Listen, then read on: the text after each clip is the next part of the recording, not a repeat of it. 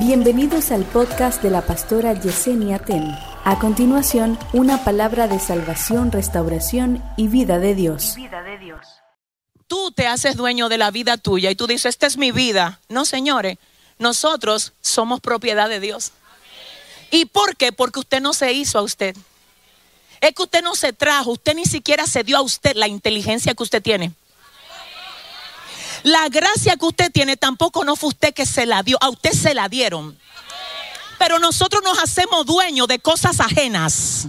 Y creemos que somos los dueños. Y usted oye mucha gente diciendo por ahí, esta es mi vida y yo la vivo como yo quiera. Eso es un engaño. Esa no es su vida. A usted le dieron préstamo de vida. El dador de la vida le va a pedir cuenta por la vida que le dio. Si usted lo cree, dele un fuerte aplauso. Ah, reconocedlo, reconocedlo, ay Dios mío. Pero oiga esto, oiga esto, Dios es tan maravilloso, tan hermoso. ¿Cuántos saben que es maravilloso? Que Él no te hizo nacer en cualquier tiempo. Él te hizo nacer en el tiempo que su propósito te demandó. La palabra del Señor dice en el libro de Isaías capítulo 57, verso 15, que el Señor habita la eternidad.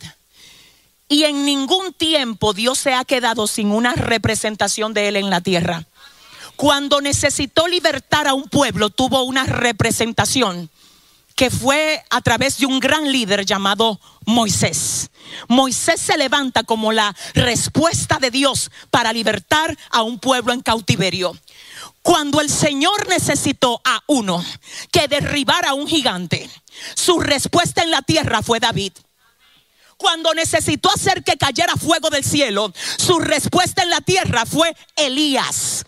Cuando necesitó llevar su gobierno a Babilonia, su respuesta en la tierra fue Daniel. Dios nunca se ha quedado sin una representación en la tierra. Así que tú no naciste di que porque sí, en el año que tú naciste, usted nació. No, dile al que te queda al lado, tú eres la respuesta de Dios en la tierra.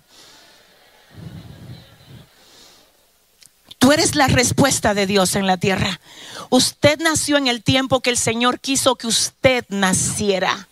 Usted nació para representar a su hacedor en la tierra.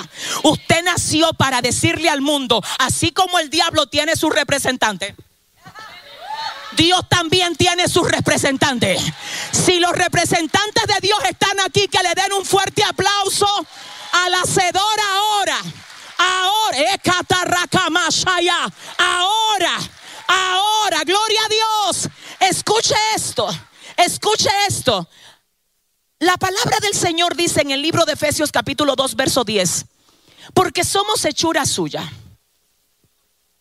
creados en Cristo Jesús para buenas obras, las cuales Él preparó de antemano para que anduviésemos en ellas.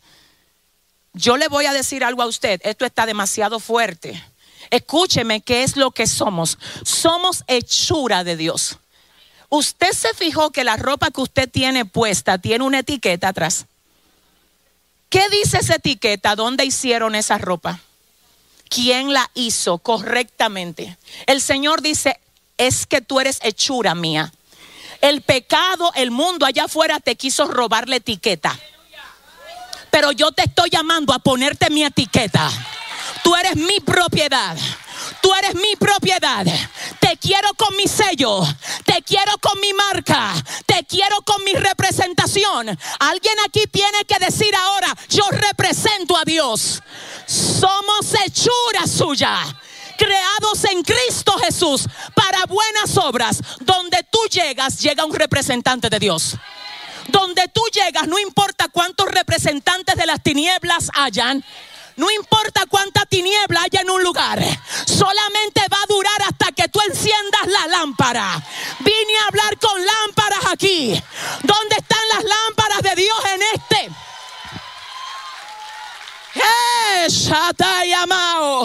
Escucha esto. Por eso Dios te está llevando a lugares difíciles.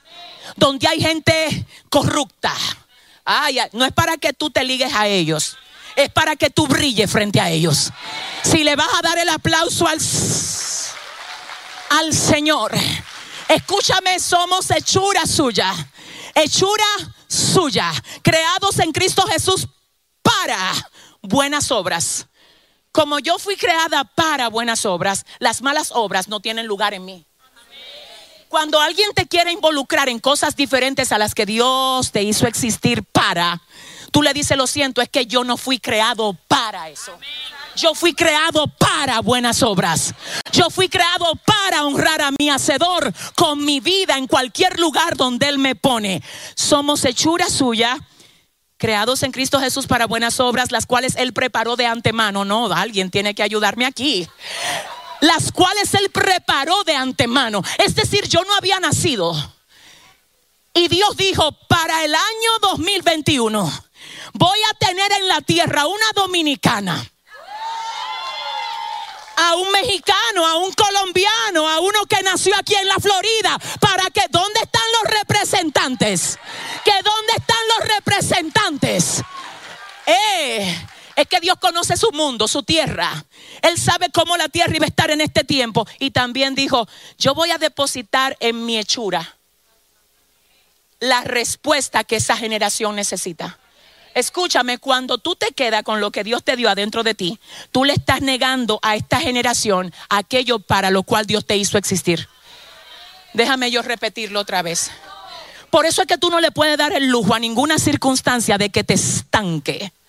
Escúchame, es que no se lo puedes permitir. Prohíbele a tus problemas que te estanquen. Prohíbele a la aflicción que el enemigo te quiera lanzar que te estanque. Hay una respuesta de Dios dentro de ti que esta generación la necesita. Yo quiero que ahora tú le digas al que te queda al lado, yo necesito lo que tú tienes, dile. Dile que lo suelte, dile que, los, que lo desates. Que Dios te mandó a bendecir esta generación. Que eres bendición para esta generación. Dale mejor el aplauso. Oh my God. Wow, gloria a Dios. Escuche esto. El Salmo 139, el salmista hablando dice, porque tú formaste mis entrañas. Tú me hiciste en el vientre de mi madre, te alabaré. Ay, qué bello. Te alabaré porque formidables y maravillosas son tus obras. Estoy maravillado y mi alma. Ah, mi alma lo sabe muy bien. Ah, no fue encubierto de ti mi cuerpo. Bien que en lo oculto fui formado. Mi embrión vieron tus ojos y en tu libro estaban escritas todas aquellas cosas que fueron luego formadas, sin faltar una de ellas. Según la palabra se escribió un libro de ti. Dios lo escribió y ahora es tu responsabilidad hacer que lo que se escribió de ti tenga cumplimiento. Dame un segundito, la Biblia dice que Juan el Bautista cuando salió a predicar, él dijo, fue de mí que escribieron que yo soy la voz de uno que clama en el desierto. Jesús hablándole a sus discípulos dijo, espérense, que lo que está escrito de mí tiene cumplimiento. Yo necesito que tú sepas que si tú te desviaste del guion de Dios para ti, este es el día de tú volver a la escena y decirle, Señor, perdóname, que yo andaba por ahí dando tumbos, pero hoy vuelvo a ocupar mi posición en ti. Señor, reconozco, si le vas a dar el aplauso, que yo no me pertenezco, que yo soy propiedad tuya, que yo te necesito, que yo nací para agradarte. Oh, Dios mío. Y escuche esto, escuche ahora, escuche esto. Hay algo demasiado bello que yo siempre cuando necesito que mi corazón sea fortalecido, yo lo leo. Y es este verso que está en el libro de Jeremías, en el capítulo 1, verso 5, donde el Señor le habla al profeta y le dice, antes de que tú te formases en el vientre, te conocí, te santifiqué, te di por profeta a las naciones. No, pero Dios mío, ayúdame. Antes de que tu mamá y tu papá se unieran, ya tú eras mi profeta antes de que tú pisaras la tierra, yo te santifiqué. El término santificar literalmente se traduce como apartarte para. Es por eso que tú no encajaste allá afuera.